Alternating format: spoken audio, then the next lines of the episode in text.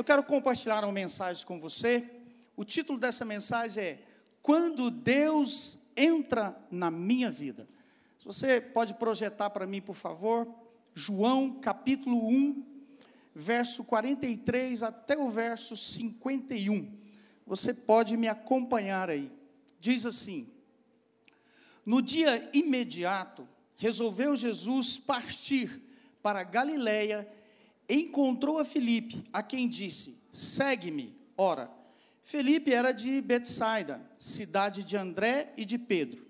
Felipe encontrou Natanael e disse-lhe: Achamos aquele de quem Moisés escreveu na lei, e a quem se referiram os profetas, Jesus, o Nazareno, filho de José. Perguntou-lhe Natanael: De Nazaré pode sair alguma coisa boa? Respondeu-lhe Felipe: Vem e vê. Jesus viu Natanael aproximar-se e disse a seu respeito: Eis um verdadeiro israelita, em quem não há dolo. Perguntou-lhe Natanael: De onde me conheces?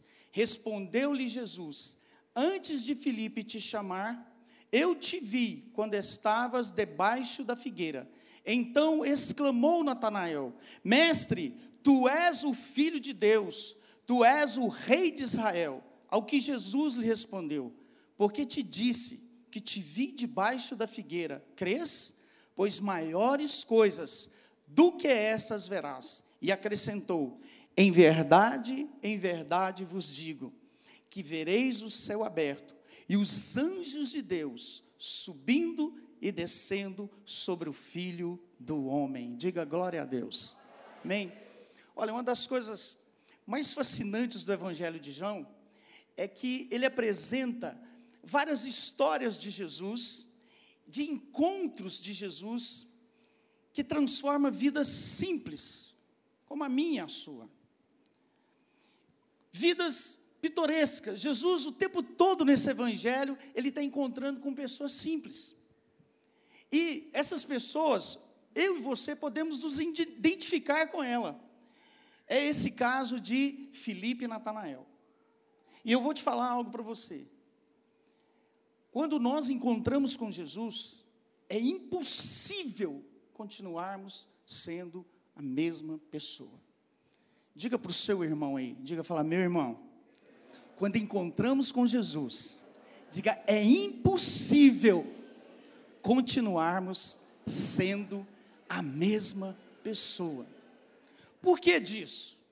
Porque Jesus Cristo é a pessoa mais fascinante que pisou o chão desse planeta Terra. Diga glória a Deus. Jesus Cristo é multiforme. Não há como ter uma definição simples ou uma definição é, concreta sobre Jesus. Por isso que ele é Sabe, Jesus, ao mesmo tempo, Ele é o pão da vida, mas Ele é a água da vida, Ele é a ressurreição, Ele é o lírio dos vales, Ele é a rosa de Saron, Ele é o Alfa e o Ômega, Ele é o cavaleiro do cavalo branco, Ele é a brilhante estrela da manhã, Ele é o leão da tribo de Judá, ao mesmo tempo, Ele é o cordeiro lá em Gênesis, que já morria quando Adão pecou. Ele é o Deus homem, Ele é o Deus homem, ele é o Deus que veio, encarnou e mostrou para mim e para você essa pessoa maravilhosa. Mas ele também, ao mesmo tempo, é a arca da aliança, lá no tabernáculo, no meio do deserto. Não há como ter uma definição específica de Jesus.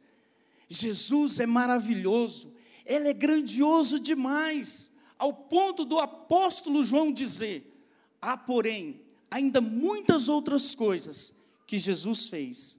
Se todas elas fossem relatadas uma por uma, creio eu que nem no mundo inteiro caberiam os livros que seriam escritos. Tamanha é a pessoa de Jesus. Eu quero te falar algo para você. Ele deseja encontrar com cada pessoa desse planeta Terra. Diante dessa revelação, ou essa realidade que as Escrituras expõem de Cristo Jesus, eu te afirmo com toda certeza, com toda clareza: nenhum ser humano permanece do mesmo modo quando Deus entra na vida dele. Deixa eu te falar, há 25 anos atrás, vou completar agora no mês de no ano de 2019 que eu tive um encontro com Jesus. Eu não sou a mesma pessoa. O dia que eu encontrei com ele, uma revolução começou, iniciou dentro de mim. Algo começou a mudar dentro de mim. Uma revolução, uma revolução que ela é uma mudança externa e interna. E de repente, por causa dessa revolução, por causa desse encontro, eu me vi inserido nos propósitos eternos de Deus. Sabe, meu irmão, eu gosto muito de um pastor que diz que quando você encontra com Jesus, é semelhante quando um Fusca é atropelado por uma carreta. Não é o mesmo Fusca mais. Acabou. Acabou, você acabou, você agora é uma nova pessoa. Algo novo está dentro de você, porque você encontrou com Ele. Você teve um encontro com Ele. Então eu gostaria de tomar esse texto agora, que nós acabamos de ler, e gostaria de mostrar para você como que Felipe Natanael, pessoas simples, discípulos simples, gente simples, experimentou mudanças radicais a partir do momento em que Deus entrou na vida deles. Eu gostaria de discorrer isso com você hoje. E a primeira coisa é o que, que aconteceu quando Deus entrou na vida de Felipe. Diga-se comigo. Felipe se tornou um anunciador das boas novas. É interessante que ele falou que ele anunciou que achou a boa notícia. Ele encontrou. Mas qual foi essa boa notícia? Ele disse: achamos aquele que Moisés escreveu na lei. Nós encontramos. Mas quem é esse que Moisés escreveu na lei? Quem é essa pessoa que Filipe disse? Lá em Deuteronômio, no capítulo 18, verso 18, diz assim: Suscitar-lhe-eis um profeta do meio de seus irmãos, semelhante a ti, em cuja boca porei as minhas palavras, e ele lhes fará tudo o que eu lhe ordenar. Jesus é esse profeta. O profeta que falava tudo que o Pai ouvia. Depois que você teve o um encontro com Jesus, eu te dizer, você fala o que você ouve dele. Não tem jeito de me calar. Você sabe que quando eu converti, eu converti com 30 anos de idade. Seis meses eu fui para um seminário. E a minha turma era uma turma muito bacana. Seis meses eu me tornei um seminarista. E eu tinha que passar todos os dias, de frente ao local que os meus amigos reuniam, toda tarde. Eu tinha que passar. E quando eu passava lá, eles olhavam para mim e falava: Onde você vai? Eu falava: Eu vou te contar a boa notícia do que eu vou fazer. Eu encontrei Jesus e eu vou para um seminário. Eu não me calava. Eu converti, cheguei no meu emprego, a primeira coisa que eu falei, eu fiz uma reunião, eu cuidava de vendedores. Eu tinha mais de 30 vendedores que estavam sobre a minha responsabilidade para cuidar. Eu chamei eles na sala falei, eu quero dar uma notícia para vocês. Eles olharam para mim e falaram, qual é a notícia? Eu falei, eu encontrei Jesus, eu me converti, me tornei crente. Todo mundo ficou olhando para mim assim, e aquele silêncio na sala, eu falei, eu quero contar para você que eu agora sou feliz. Sabe? Essas coisas é maravilhosa. Porque quando Deus entra nas nossas vidas e nós experimentamos desse Salvador, nós ficamos como Felipe, não tem como se calar. Você quer contar para todo mundo o encontro que você teve com Ele. Você quer contar para todo mundo o que aconteceu dentro de você. Você sabe que eu gosto de ler a Bíblia imaginando o que acontece. Então, quando eu pego um texto e leio lá e fico pensando assim: Sansão pegou uma queixada de burro e matou mil homens. Eu fico pensando, meu Deus, não é uma espada, não é um canhão, não é um rifle, não é uma metralhadora, é uma queixada de burro. Eu fico imaginando que como que se deu essa cena. Sabe, quando eu olho para esse texto aqui, eu fico pensando, como é que Felipe sai para falar essa notícia? Será que ele sai devagar, andando? Como assim? Que não tem nada que fazer, está abstrato, vai só na esquina, como se fosse comprar um pão? Eu não acredito nisso. Eu não acredito nisso. Eu acredito que ele saiu correndo desesperadamente. Eu acredito que ele saiu correndo cheio de expectativa para dizer o seguinte: Ah, eu encontrei. Vem cá, vem cá, eu encontrei aquele que eles falam dele. Eu encontrei. E ele anunciou esse acontecido. Quando você encontra com o Salvador, ou quando esse Salvador encontra com você, sabe qual é o seu desejo? deve ser o de proclamar, de gritar para todo mundo que você encontrou Jesus. Mas sabe, hoje nós crentes vivemos ainda um tempo de, de calar muito, porque às vezes as pessoas têm medo de falar qual o encontro que elas teve. Outras dizem, eu sou tão novo, pastor, o que, que eu vou falar? Pois é, a minha pergunta é para você: você foi Deus que achou você ou foi a teologia que entrou na sua vida? O que, que entrou primeiro dentro de você? O que, que entrou dentro do seu coração naquele dia? Eu me lembro que eu falava muito para a Milene: eu não vou virar crente, não. Você vira, mas eu não. E ela falava, ficava calada. Eu era o cara que mais discutia com ela. Chamei ela de crentinha. Você vai lá para aqueles crentes. Eu ia para a igreja, eu ficava olhando aquilo lá, e sabe uma coisa que estava dentro de mim? Como é que esse povo é tão feliz? Que negócio é esse? Mas houve um dia que ele me pegou. E esse dia que ele me pegou, eu não consegui mais ficar calado. Eu não gosto de falar para os outros que eu sou pastor, não, mas eu, Deus tem um negócio comigo. Eu, toda vez que eu estou numa fila, Deus tem que arrumar alguém para perguntar o que, que eu sou. Tem 50 pessoas na fila, estou lá, alguém chega e fala, você é o quê? Eu falo, ah, Jesus, tem que falar, né? Eu falo, ah, eu sou pastor. Ah, o senhor é pastor? Sou pastor. Sou pastor. E me deu uma brecha, eu falo. Você sabe que a minha mãe está aqui, minha mãe é muito pitoresca. Eu vou levá-la no médico, aí ela fica assim. Ela, você sabe que senhoras gostam de conversar com senhoras, né? Aí ela fica assim. Aí conversa com a mulher lá e vira e fala assim: tá vendo aquele ali? Aí a mulher olha e fala assim: é meu filho. Aí a mulher fala: nossa, que rapaz bonito. Eu fico lá, obrigado. Obrigado. Fala, ele é pastor. A mulher já olha assim para mim e falou: oh, meu Deus. Não, ele é pastor. Eu fui visitar minha mãe um dia, cheguei lá. Não, você vai orar com a minha vizinha. Minha vizinha veio do interior, está fazendo tratamento médico aqui, os trem está ruim, está não sei o quê. Eu chego lá na casa da minha mãe, minha mãe chama a vizinha. Olha, esse aqui é meu filho. Bonito, né? Falei, obrigado, mãe. Bonito. Ele vai orar com a senhora agora. Falei, mãe, eu nunca vi. Não, ora com ele. Conversa. Aí pus a mulher lá, orei com a mulher, abençoei a vida da mulher. Mas sabe por que disso? É porque eu não encontrei com a teologia eu não me encontrei com o ensino, eu encontrei com alguém que mudou a minha vida radicalmente. Você sabe o que, que eu faço? E que eu tenho no meu coração?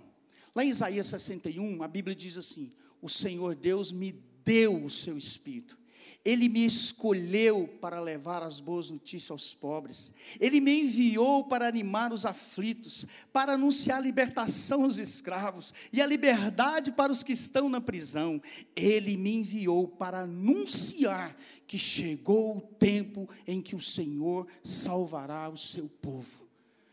É uma palavra profética sobre Jesus. Depois, lá em Lucas 4, Jesus fala de novo. Mas houve um dia que aquele dia lá em Israel, no dia de Pentecoste, isso aqui se tornou verdade na minha vida e na sua vida. Eu já tive o meu Pentecostes, creio que você também já tem, já teve, e isso aconteceu agora.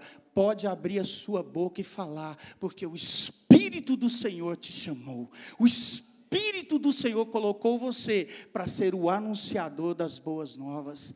Se Deus entrou na sua vida, você se torna como Felipe, um anunciador da boa notícia. A boa notícia é que agora tem jeito para a sua vida. A boa notícia é que agora tem jeito para a sua família. A boa notícia é que agora tem jeito para a humanidade. Era isso que ele estava fazendo. Nós precisamos ser esse povo da boa notícia para o mundo. Essa é a cultura do reino de Deus. Arrependei-vos, porque é chegado o reino dos céus. O reino dos céus já chegou. É um reino de vida, de graça, de poder, de amor, de fervor, que pode transformar qualquer ser humano na face da terra. É essa notícia que eu e você precisamos anunciar todos os dias. Sabe, irmão, se a pessoa parou perto de você, começou a contar a vida dela, vou te falar, abre a sua boca, fala para ela a boa notícia, porque é a chance que Deus está te dando. Sabe qual que é a cultura do reino dos homens? É das más notícias. É o que vemos todos os dias e a todos os momentos dos telejornais. Você abre a internet hoje, tem alguém falando mal do nosso país, tem alguém falando de uma tragédia, tem alguém falando de alguma coisa, é só má notícia o tempo inteiro. Por isso é que o descrente vive num caos. Por quê? Porque ele fala daquilo que sai da boca dele. Só fala, não tem jeito, não dá, não vai, olha isso, olha aquilo. Mas nós somos diferentes. Nós precisamos viver uma contracultura. Você e eu vivemos uma vida de favor de Deus. Sabe por quê? Por causa da boa notícia. É isso que tem que fluir dos meus lábios, dos seus lábios. É isso que você tem que levantar falando todos os dias. Todos os dias você tem que falar: Eu tenho uma boa notícia. Ele, aquele que é todas as coisas, aquele que é tudo, habita dentro de mim. E eu agora posso falar. Essa é a primeira coisa. Você encontrou com Cristo, você se torna agora um propagador Sabe, você se torna agora aquele que fala as boas notícias, aquele que transmite as boas notícias. Irmãos, por favor, para de falar ou de concordar com as más notícias. Fale as boas notícias. Conte para eles que o rei Jesus está loucamente apaixonado por ele. Conta a boa notícia para a vida dele. Mas a segunda coisa que acontece com Felipe é que ele agora ele se tornou aquele que conduz Natanael ao encontro com a pessoa de Jesus. O primeiro impacto na sua vida é que agora você se torna um propagador da palavra, mas o segundo, você se torna um canal, uma ferramenta na sua casa, na sua família, no seu colégio, no seu cursinho, na sua faculdade, no seu bairro, na universidade, onde você estiver, você agora é o canal, o instrumento para conduzir as pessoas a Jesus. É interessante que Natanael não deu crédito à palavra de Filipe. De Nazaré pode sair alguma coisa boa? Presta atenção, eu vou te falar uma verdade aqui também. Nem sempre, à primeira vista, as pessoas vão dar crédito à nossa mensagem. Presta atenção, mas você não pode se calar por isso. Se você tem a convicção que Deus entrou na sua vida, você já recebeu a capacitação de ser o anunciador das boas novas. Você já recebeu a capacitação de apresentar e revelar Cristo às pessoas. Você, essa é a mensagem. Cristo em mim, a esperança da glória. Essa é a esperança. É isso que você tem que fazer anunciar aquele que mora, vive dentro de você. Sabe o que, que ele falou para Natanael? Vem ver. Vem ver. Deixa eu te dizer, as pessoas não estão muito preocupadas o quanto você sabe, mas elas estão preocupadas o quanto você tem de Deus na sua vida. Porque você só pode dar o que você tem. Então, quando Deus entra na sua vida, você passa a carregar sinais e marcas, e você as revela diante dos homens. Não é uma questão de ter uma boa eloquência no seu falar. Não, não, não é isso não. Eu gosto muito de Paulo. com a igreja de Coríntios. Porque lá em 1 Coríntios, no capítulo 2, no verso 4 ao 5, ele diz assim: A minha palavra e a minha pregação não consistes em linguagem persuasiva de sabedoria, mas em demonstração do Espírito e de poder, para que a vossa fé não se apoie em sabedoria humana, e sim no poder de Deus.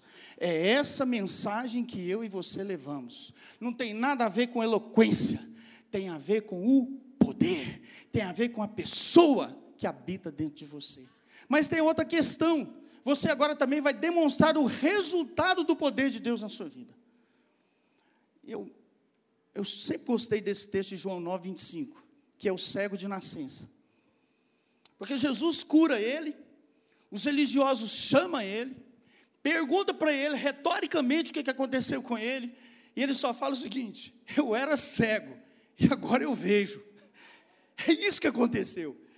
De uma certa forma, mais abrangente, todos aqui, antes de encontrar com Jesus, éramos cegos, surdos e coxos.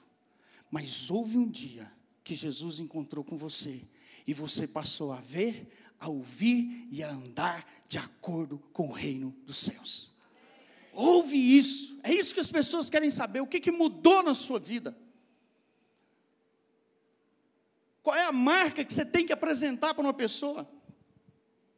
Sabe por que, que eu estou inserindo isso nessa mensagem? Porque você vai ser um canal. Esse mês agora é o mês de darmos o start no Deus lá em casa.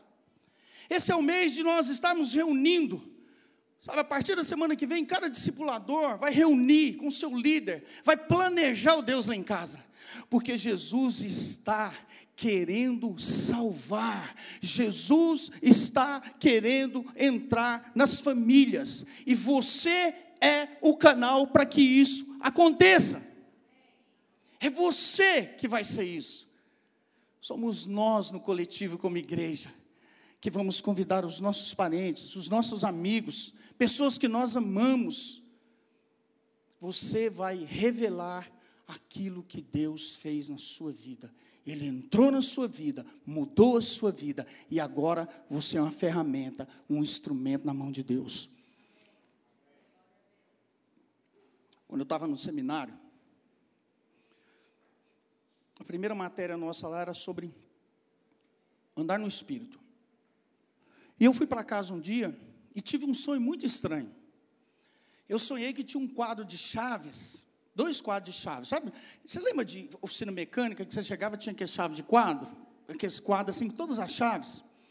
Como eu fui badeco de oficina mecânica, meu tio era dono da oficina mecânica, então, o badete de oficina mecânica, ele varre, coloca as chaves no lugar, tira o pneu, lava a roda. É isso que a gente faz lá, para aprender. Diz que está aprendendo a ser mecânico.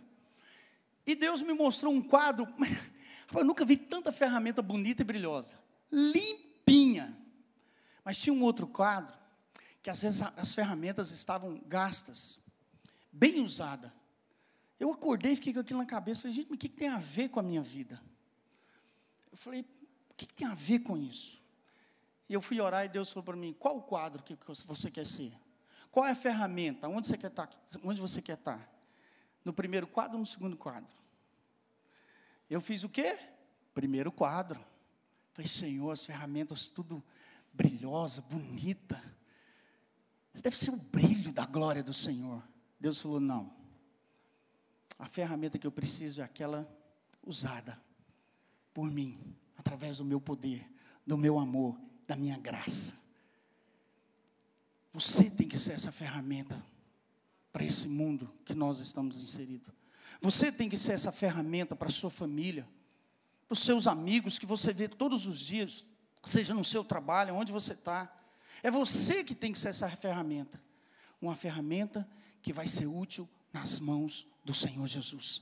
Foi o que Felipe fez. O convite que iremos fazer para essas pessoas é declarar para elas: nós achamos, eu achei, aquele que pode transformar a sua vida, aquele que pode lhe dar sentido existencial, aquele que pode renovar as suas esperanças, aquele que pode mudar seu casamento, aquele que pode mudar a sua família, aquele que pode curar você de todas as suas enfermidades, aquele que tem autoridade e poder para quebrar todas as maldições, nós achamos aquele que pode restaurar a sua família.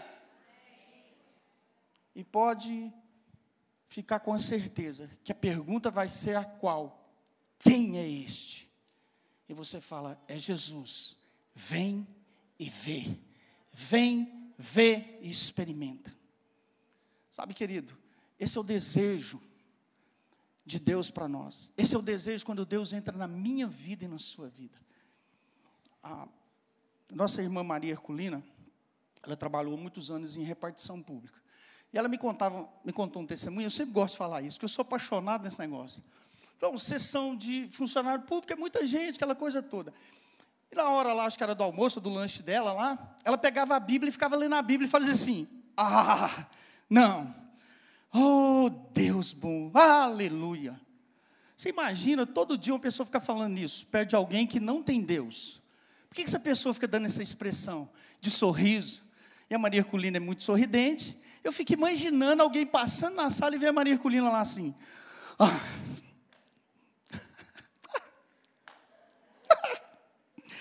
ah, glória a Deus. Que ela tira o óculos para ler, não sei porquê, né? Ah, glória a Deus.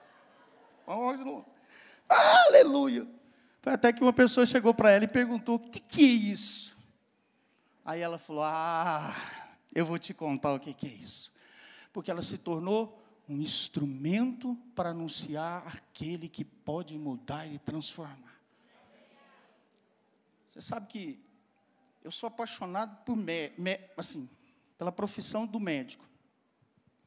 Porque cada médico para mim é uma resposta de Deus. Sabia disso? Por isso que eu oro pelos médicos. E eu gosto de entrar em consultório porque é bom demais. Eles falam as coisas, eu fico olhando e falo, concordo com o senhor, doutor. Mas eu quero. Você sabe que eu fui fazer um implante de dente, eu orei com o meu dentista. O dia que eu cheguei lá para fazer o um implante de dente, ele olhou para mim e falou: é, Vamos começar? Eu falei: Não, nós vamos orar primeiro. Ele olhou para mim assim, falou: Orar? Eu falei: É, você vai pôr a mão na minha boca. Você sabe que esse é o instrumento que Deus usa para me falar da bondade, da graça e do amor dele? Você vai me pôr sete dias calado? Eu tenho que orar por você. Ele olhou para mim e falou: Pastor, você não tem jeito? Eu falei: Tem, claro que tem. E eu orei, abençoei ele e toda a equipe. Deixa eu te falar, eu já vi gente falar com tanta coisa que acontece com, com implante. Rapaz, eu fui tão abençoado no meu implante. Nossa, por quê? Porque eu entendi que eu sou um canal de Deus, de bênção, de falar aquele que muda e transforma. Ok, queridos? Amém? Vocês estão comigo? Quantos Felipe eu tenho aqui? Então levanta a mão. Glória a Deus, aleluia. Mas o que, que aconteceu quando Deus entra na vida de, Natana, de Natanael através do canal chamado Felipe? Primeira coisa, Natanael teve um encontro com o profético. Nós somos um povo profético, irmãos. Você tem que viver as realidades daquilo que a Bíblia diz a seu respeito. Jesus mergulhou dentro do futuro de Natanael e trouxe seu maior tesouro. Qual que era o maior tesouro dele? A verdadeira identidade de quem era Natanael. Foi isso que Jesus fez. Foi isso que Cristo fez. Cristo estava dizendo para ele: escuta, a partir de hoje, Natanael, você será um homem perfeito. Não tem nada a ver quando Deus fala para ele: você é um verdadeiro israelita com cumprir ritos, com saber o Torá. Não era isso que Jesus estava falando, não é essa perfeição humana de cumprir essas coisas. Não tem nada a ver com isso. Porque Deus conhecia Natanael antes mesmo. O Senhor já havia dito para ele: Deixa eu te falar, Deus já te conhece antes do seu nascimento. Deixa eu dizer algo para você. Davi diz todos os dias da vida dele já estavam escritos no livro de Deus. Todos os seus dias, propósito, planejamento, tudo já está descrito por Deus. Você não tem jeito de errar. Você é um projeto de vitória. Diga glória a Deus. Diga eu sou um projeto de vitória. Quando Deus encontra com Natanael, ele verbaliza que a partir daquele encontro agora, ele se tornaria um homem perfeito em Cristo. Você precisa vislumbrar o profético na sua vida o momento todo.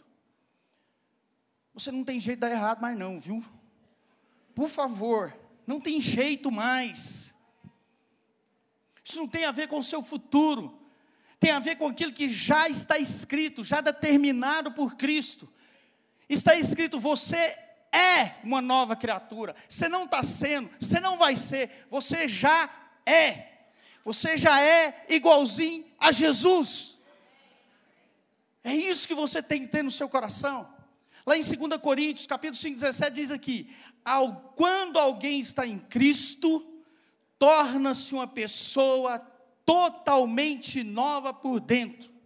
Já não é mais a mesma pessoa. As coisas antigas já passaram e teve início uma nova vida. Diga glória a Deus. Você já é. Você não vai ser. Jesus deseja chamar o seu verdadeiro eu para fora. Foi isso que ele fez com Natanael. Tem nada a ver com Adão, tem a ver com Cristo agora. Quando as boas novas chegam e passamos a ver o Senhor como Ele é, Ele agora passa a nos mostrar como nós realmente somos. É isso que você tem que entender. Para de lutar, para de esforçar. Sabe qual é o maior trabalho do Espírito Santo? é de convencer a cada crente a respeito da verdadeira identidade dele. É o tempo todo. O tempo todo o diabo fala na sua mente: você é um derrotado, você não faz isso, você não faz aquilo, olha você pisando na bola de novo, e não sei o quê, inconstante. Você, você é isso, você é aquilo outro, mas o tempo todo o Espírito Santo está te levando para Cristo, está te mostrando Cristo, está te colocando a vitória em Cristo, está te mostrando que você é mais vencedor em Cristo, tudo é isso. Presta atenção, quando você abre as Escrituras, ela é como um grande espelho diante de você. Ela está mostrando quem você é e o que você pode fazer na pessoa maravilhosa de Jesus. Diga: tudo posso naquele que me fortalece. Você tem que crer nisso. Se você não crê nisso, querido, fica em vão o seu encontro com Ele.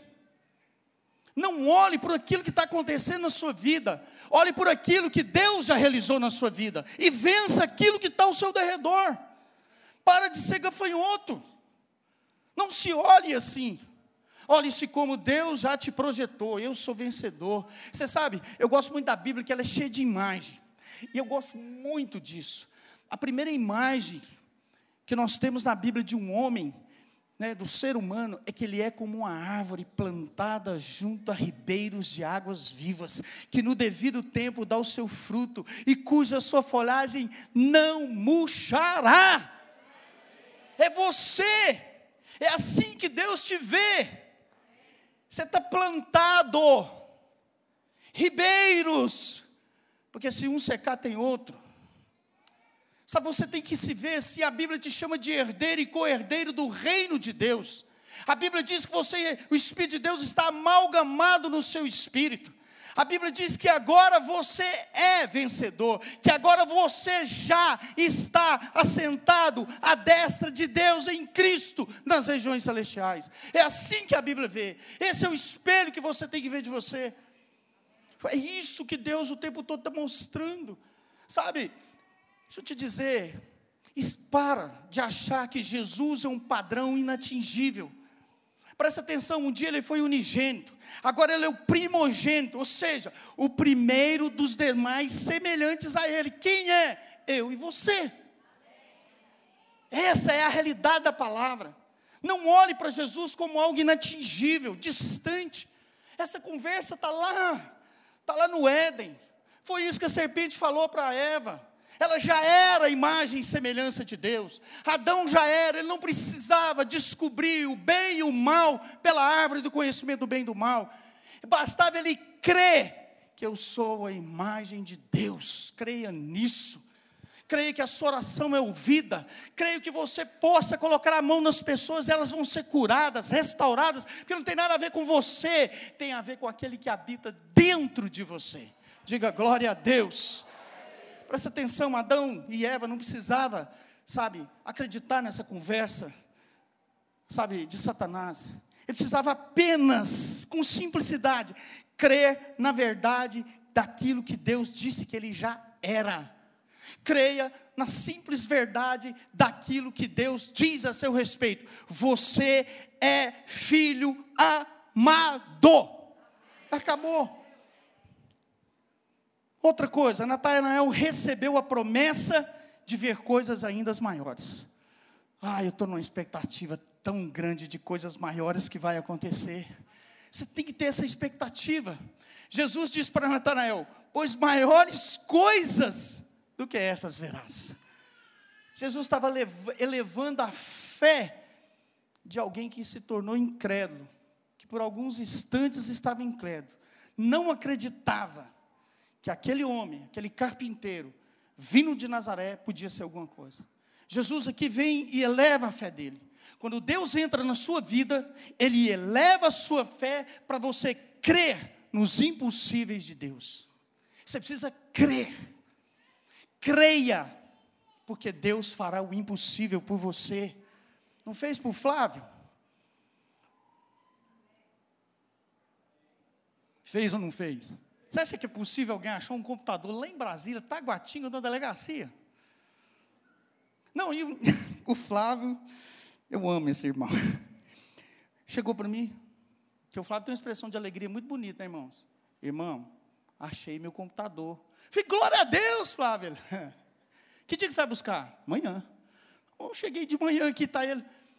Falei, que dia que você vai lá em Taguatinga? Amanhã. Falei, não era hoje, Flávio? Não, eu vou lá amanhã. Falei, Deus amado, se fosse eu já tinha pegado o primeiro ônibus e tinha ido. Falei, isso é impossível, Flávio, alguém encontrar um computador e numa delegacia e falar para o cara, eu comprei um computador, vê para mim o que, que ele é. E o cara abre, tem uma mensagem daquela. É impossível alguém fazer isso. Mas aquele que crê nas promessas do Senhor e na bondade do Senhor vão receber tudo aquilo que Deus tem para ele. Amém, querido? Glória a Deus por isso. Outra coisa interessante.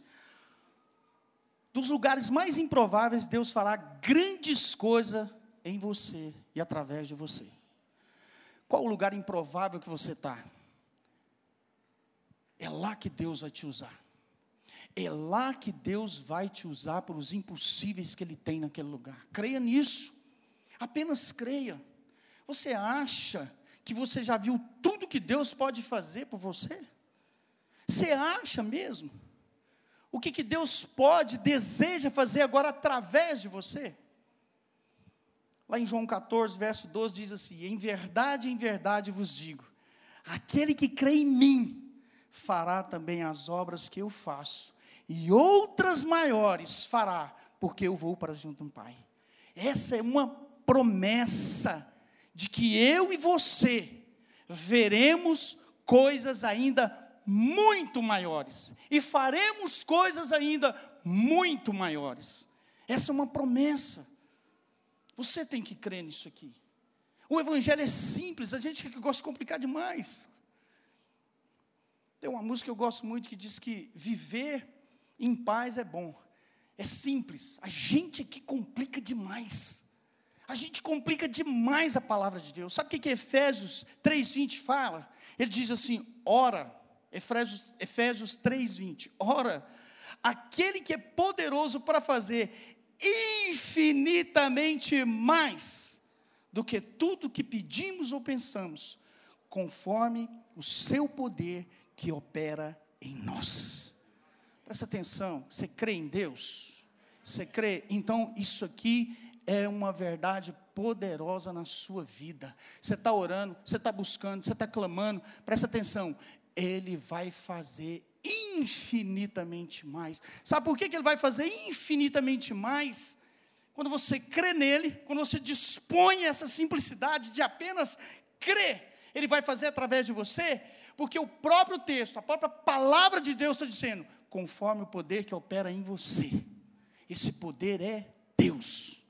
É Ele que opera na sua vida. É esse poder.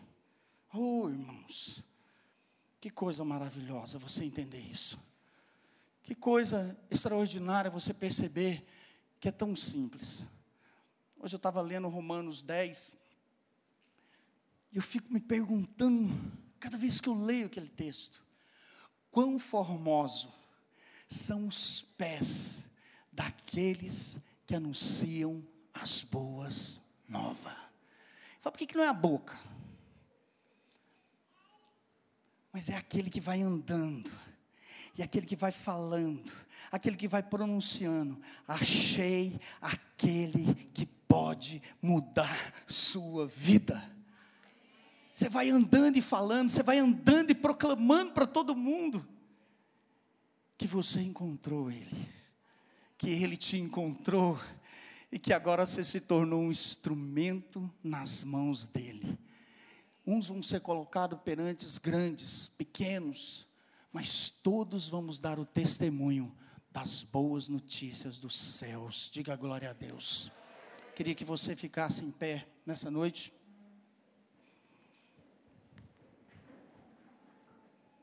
Eu gostaria de fazer algo aqui, gostaria que, em primeiro lugar, equipe de louvor, por favor. Eu gostaria que distribuíssem a ceia para mim. Queria que você pegasse a sua ceia. Não disperse, não, por favor.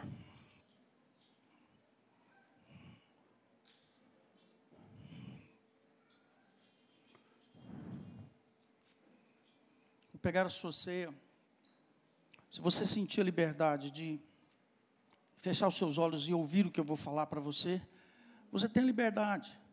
Se você falar, não, pastor, eu não vou fechar os olhos, pode ficar com os seus olhos abertos.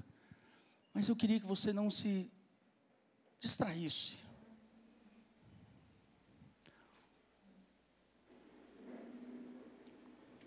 Não há algo mais sublime do que encontrar com Jesus.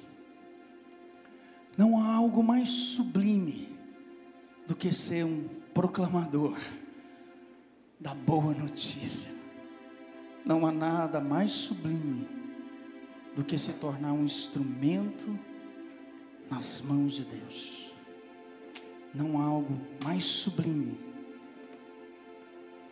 de promover o profético na vida das pessoas.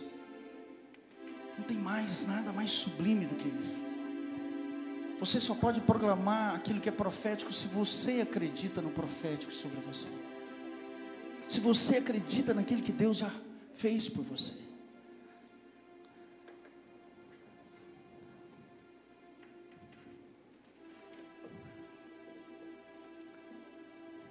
Algo maravilhoso e grandioso vai acontecer na sua vida. Eu creio nisso. Eu creio nessas verdades da palavra. Eu creio que isso está disponível a qualquer um que abra o coração e permita Cristo entrar, porque quando Ele entrar, Ele muda a sua vida, Ele muda o ambiente ao seu derredor, Ele muda a família, Ele muda um país, uma nação, porque você agora é aquele que anuncia as boas novas ele vai te levar.